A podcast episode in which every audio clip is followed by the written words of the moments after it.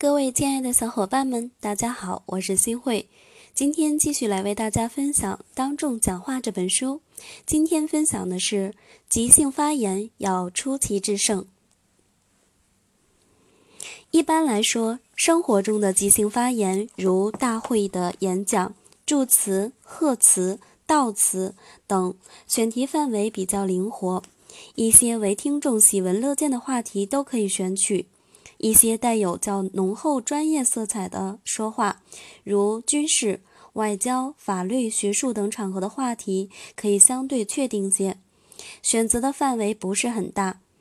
一些赛场性的即兴演讲的命题范围一般比较明确，选题的范围无论是大还是小，选题时都要做到立足时事热点，抓住社会焦点，适合听众论点。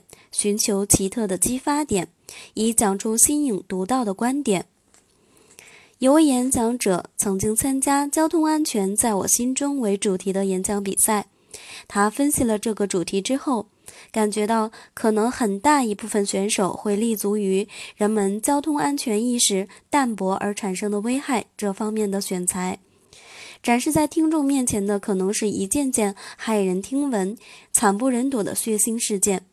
这样十几名选手讲下去，听众会听得喘不过气来，时间长了会产生一种知觉的倦怠。考虑之后，他想从新的角度去表达，于是他选准现代生活中很多人不理解交通安全，导致不理解交通警察，以致使交警的工作举步维艰。如果全社会都来理解交通警察，支持交警的工作，交通事故将会减少。他斟酌再三，确立了以“奉献与理解”为题，通过赞颂交警默默耕耘、为祖国、为人民无私奉献的精神，呼唤人们理解交通安全工作。听腻了普通选题的听众，听到这新颖的主题，精神为之一振，自然发言受到了热烈的欢迎。但是不要误解，只有新奇刺激的话题才有人愿意听，因而便搜肠刮肚，讲一些奇闻异事，甚至下流恶俗的情形。这一类话题虽然是一般人听起来最有趣，但是这类事情到底不多。有些轰动社会的新闻，不用你讲，别人很可能已经知道。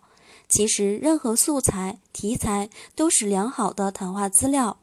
只要我们在日常生活中稍加留心，你可以谈食物、谈饮料、谈天气；你可以谈生命、谈爱情；你可以谈同情心、谈责任感、谈真理、谈光荣；你可以谈证券市场、谈流行服装；你可以谈足球、篮球、羽毛球。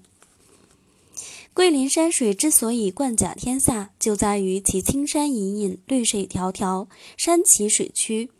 即席讲话与之异曲同工，也要讲究穿插突兀、曲径通幽、直来直去、平铺直叙，正如平淡无奇的山水一样，无人欣赏。即兴说话时，表达者为了更好地阐述自己的主张与观点，可以着意地穿插一些笑话、译文、故事等等，从而使内容错落有致、有血有肉，更好地吸引听众。例如，有位企业有一家企业要把一位工程师提升为总工程师，领导之间意见纷纷，众说不一。持反对意见者是考虑到这位工程师在中学读书时因违反纪律受过处分。面对这种心理，人事处长在发言中穿插了一个笑话。他说：“从前有一个叫爱子的人。”他有一回坐船外出，船停泊在江边。爱子听到江底一片哭声，仔细一问，原来是一群水族在哭。爱子问：“你们哭什么？”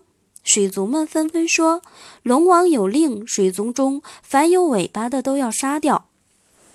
我们都是有尾巴的，所以都急哭了。”爱子听了，深表同情，可一看，发现有只蛤蟆也在哭。